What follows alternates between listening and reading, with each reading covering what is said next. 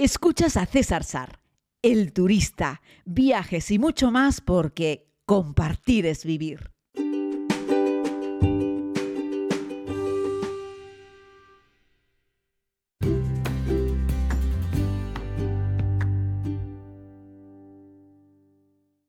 Saludos a todos y a todas, querida comunidad. Les hablo desde mi islita, desde Tenerife, donde llegué ayer por la tarde-noche, procedente de La Palma, de pasar unos días de relax y maravillosos en el faro de Punta Cumplida, como sabéis quienes escucháis diariamente este podcast. Hoy quiero hablaros un poco, hacer una reflexión en voz alta sobre el sector turístico principalmente pensado en lugares eh, como Canarias, ¿no? En lugares frágiles, en lugares insulares, ¿no? Me habéis preguntado algunas veces por esto, he participado en alguna tertulia, en la radio, en fin, eh, yo creo que es bueno que también eh, podamos de vez en cuando hacer una reflexión, ¿no? Si bien escribí un artículo para, para un libro en una colaboración con varias universidades a final del, mediados, perdón, del 2020, hablando un poco sobre cómo iba a influir el tema de la pandemia en el sector turístico, eh, hemos visto que ha habido un rebote importante. Es decir, ha habido una caída y ahora todo el mundo quiere viajar. Como hemos analizado en este podcast, no estamos todavía teniendo toda la oferta sobre la mesa, pero se ha multiplicado la demanda y por lo tanto los precios se han disparado. Pero yo no estoy hablando de, no, no estoy ahora pretendiendo aquí hablar del dinero, de los viajes y de lo que cuesta mm, viajar. Eh, quiero hablar un poco sobre el, sobre el turismo en general y ligarlo directamente a la sostenibilidad. ¿no? Este es un tema muy, muy complejo. Yo no me defino a mí mismo como un antisistema, como de esos que dicen que no a nada, y quienes me conocéis sabéis que defiendo, eh, no al 100% evidentemente, pero defiendo en gran medida la globalización, que nos ha traído muchas cosas buenas, ¿no? Eh, yo qué sé, una persona tiene una dolencia, una patología en algún lugar del mundo, y otro, otra, otro cirujano en el otro extremo del mundo puede, gracias a las nuevas tecnologías y a esos acuerdos que hay internacionales de colaboración médica, eh, participar en la operación o decirle al médico que está a punto de cortar, no, uh, espera, no cortes ahí, muévete un poco más a la derecha, vamos a observar, ¿no? Y bueno, estamos más intercomunicados, ¿no? Tecnológicamente, pero también estamos más comunicados físicamente y el humano puede hoy moverse, y yo creo que moverse de un lado a otro, no solamente por ocio, sino por cualquier otro motivo, nos puede ayudar a ser más tolerantes, a conocernos más, tenemos más mezcolanza, más mestizaje y tenemos más unión de diferentes culturas. Y eso está bien, es decir, ya en España no se comen solo tortillas de papas, también puedes comer arepas que vienen de Venezuela, pero también puedes comer un biryani que es de, pues, de India, Nepal, en fin, eh, está todo más interrelacionado y yo creo que eso nos ayuda a entender que somos un solo planeta con diferentes razas. ¿no? De hecho, la conferencia que voy a dar mañana en Santa Cruz de Tenerife se llama Una sola Tierra, hablando un poco sobre los objetivos para el desarrollo de Naciones Unidas. ¿no? Y vamos a hablar, haciendo un recorrido por el mundo, de cómo están las cosas, ¿no? pues con el agua, con el hambre, eh, pero vamos a hablar también de respeto entre personas, vamos a hablar de medio ambiente, de cómo las religiones influyen también en el desarrollo social de los lugares y cómo nos relacionamos no solo con los iguales, sino también con el entorno natural en el que nos encontramos. En fin, va a ser una reflexión amplia. Hoy en este podcast quería hablar, como les digo, sobre el desarrollo turístico. En un lugar como Canarias, por ejemplo, yo creo que ya hemos alcanzado el tope. Es decir, eh, somos siete islas, ocho si contamos la graciosa, eh, y la superficie que tenemos es limitada. Muchas veces cuando aterrizo en cualquier aeropuerto del mundo, veo, cuando está en una superficie continental, que durante muchos kilómetros antes de llegar a la ciudad en la que está el aeropuerto no hay nada y luego empiezas a ver casas, luego muchas veces ves a veces incluso el centro de la ciudad y luego ya tomas tierra en el aeropuerto que suele estar en una de las partes periféricas de la ciudad a la que tú te vas a dirigir. Pero muchos y muchos y muchos kilómetros de tierra en las que no hay nada, humanos en los que, no viven allí. Sin embargo, cuando aterrizas en alguna isla, como por ejemplo en, yo qué sé, en la isla de Tenerife, en la que yo vivo, pues te das cuenta que ya hay muchas casas, es decir, el espacio es limitado, es una isla, es un espacio finito. No sé si os habéis dado cuenta, pero cada vez que se corta un árbol o se utiliza un espacio natural, salvaje, virgen, para construir algo, es un espacio que luego nunca vuelve. Eh, todavía no conozco un lugar que tú digas, mira, esto es un bosque y en su día fue un barrio de una ciudad, ¿verdad? Eso no ocurre. Es decir, son casi siempre acciones no reversibles. Cuando destruimos, ocupamos un espacio natural, eh, no, no, nunca regresa, ¿vale? Eh, los humanos debemos encontrar sitios para vivir, está claro. Eh, en algunas ciudades dijeron vamos hacia arriba en vez de ir hacia los lados.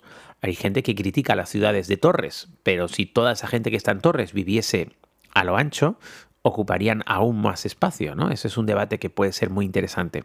Pero en una isla, como la que, en la que me encuentro, en la que yo vivo, en la que he nacido, en la isla de Tenerife o cualquier isla canaria, también tenemos un espacio limitado. Y vale, una cosa son los espacios residenciales, aunque voy a ir ahora la próxima semana, a final de semana me voy a Malta, que es una de las islas mayor densamente pobladas del mundo, ¿no? Y, bueno, podremos hacer una reflexión de eso también. Lo que quiero decir es que en algún lugar tiene que vivir la gente, pero por otro lado tenemos el turismo, ¿no? Que construimos hoteles, evidentemente, para que los turistas vengan, y eso genera un desarrollo económico muy importante en un lugar como Canarias. Pero yo creo que es el tiempo de dar un pasito más allá, eh, sin prisa pero sin pausa, y siendo un poco más restrictivos, eh, no hacia el turista, que no tiene la culpa de nada, el turista elige dónde quiere ir y quiere venir a Canarias y me parece muy bien que venga, y yo estoy encantado con que venga, pero sí tenemos que ser un poquito más restrictivos con los nuevos espacios que ocupamos para construir infraestructuras de carácter turístico. ¿no? Es decir, yo creo que es mejor decir no vamos a construir más en los espacios que nos quedan, es decir, intentemos proteger el poco espacio virgen que nos queda y fomentemos que si vienen, yo qué sé, o aparecen nuevas eh, personas o empresas que quieren desarrollar un negocio turístico, lo hagan sobre lo que ya existe, es decir, que se vayan a otro que le va mal y se lo compre, que vayan a una infraestructura que ya está vieja y obsoleta y eh, la rehagan de nuevo, la tumben al suelo y lo vuelvan a hacer de cero en una infraestructura de 5 estrellas. Y ya está. Esto que les estoy contando lo hacen en muchos sitios, ¿vale? No es nada nuevo. De hecho, el lugar más significativo en el que se hace es Las Vegas. Nevada. Y fíjense que tienen terreno, ¿eh? Y terreno, y terreno, y terreno. Pero la zona centro de Las Vegas está tan altamente valorada que hay como cuatro calles, hay como cuatro, cuatro grandes intersecciones que engloban el 80% de los hoteles de lujo y los casinos más importantes de Las Vegas. ¿Qué pasa? Todo el mundo se quiere poner ahí, pero ya no queda terreno. Y tampoco permite el, el ayuntamiento moverse un poquito a ninguno de los dos laterales que hay. Por lo tanto, la única solución que encuentra la gente que quiere abrir un nuevo hotel es comprar uno de los que ya está. Les dan licencia de demolición y pueden en el mismo lugar volver a construir algo, ¿no? ¿Qué pasa? Que la renovación de la planta hotelera en Las Vegas es muy interesante. De hecho, la mayoría de esas imágenes que uno ve eh, sobre grandes demoliciones se producen en los grandes hoteles de Las Vegas, que cada X años, ¡bumba!, los tumban al suelo porque hay otro que lo ha vuelto a comprar para construir otra cosa o el que ya estaba ha decidido eh, empezar de cero y hacer otra cosa nueva, además de las grandes reformas que se hacen. Entonces yo creo que en territorios finitos, limitados, el secreto, creo, desde mi punto de vista, no es, oye, quiero hacer un hotel de cinco estrellas gran lujo. A ver, ¿dónde hay un hueco? No, yo creo que el secreto ya tiene que ser, quiero hacer un hotel de lujo, cinco estrellas, ¿a quién le puedo comprar un hotel que ya existe, un cuatro estrellas, un tres estrellas, un hotel medio virrioso, pero que en su día ya estaba en un buen emplazamiento, y a ese le voy a comprar la propiedad y voy a construir un precioso hotel de cinco estrellas en el mismo espacio que ya ocupaba el anterior.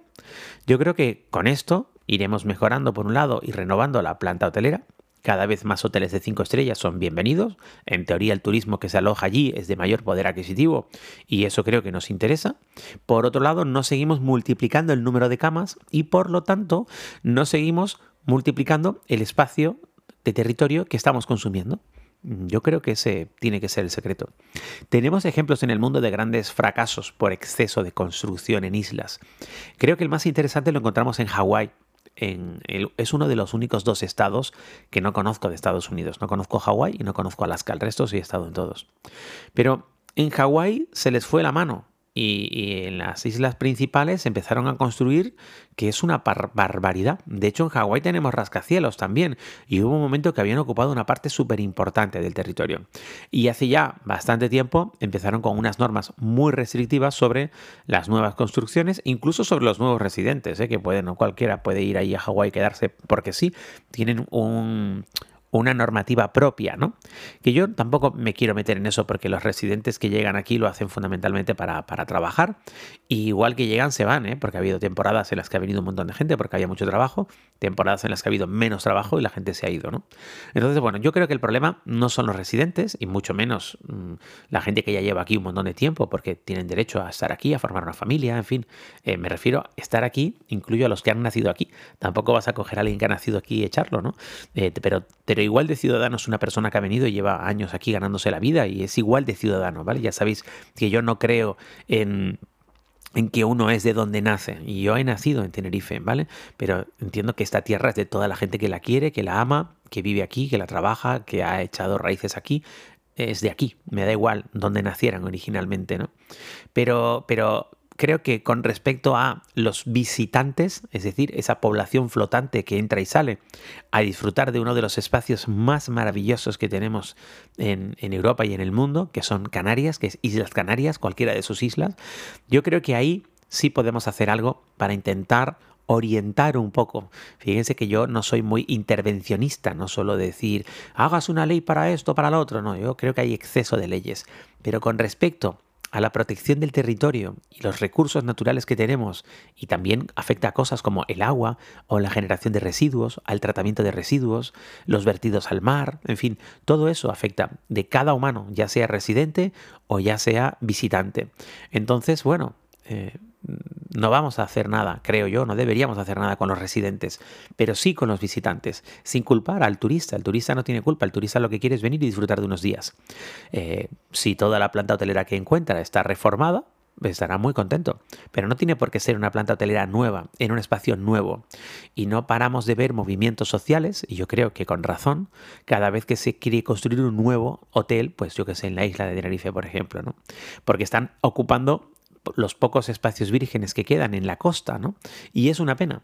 Y, yo me sumo también a ese pequeño movimiento o a ese gran movimiento de personas que dicen hay que parar. Yo a lo mejor no lo hago desde un punto de vista tan radical, pero aquí me tienen haciendo este podcast para decirle a las autoridades, si es que están escuchando alguno de ellos este espacio, que yo creo que sería interesante hacer una reflexión sobre cuánto espacio natural más vamos a seguir ocupando, con qué motivo, ¿no? Porque si el motivo simplemente es el ocio, yo creo que ahí deberíamos replanteárnoslo e intentar redirigirlo, como digo, a lugares que ya tienen cemento y hormigón y pedir que sea un cemento y un hormigón más bonito, más moderno, más lujoso y también, ¿por qué no?, más ecológico, más sostenible, más sustentable. Y yo creo que todo eso se puede hacer, solamente hay que ponerle un poquito de ganas y decirle a la gente que quiere invertir de nuevo, hágalo, pero allí en este lugar donde ya en su día otro tuvo una genial idea de construir un hotel. Bienvenidos todos en este precioso planeta, en esta bella mañana de jueves en la isla de Tenerife. Si escuchas este podcast desde Tenerife, te veo mañana a las 7 de la tarde en la sala R de la Recoba en, en Santa Cruz de Tenerife. Será un verdadero placer verte por allí.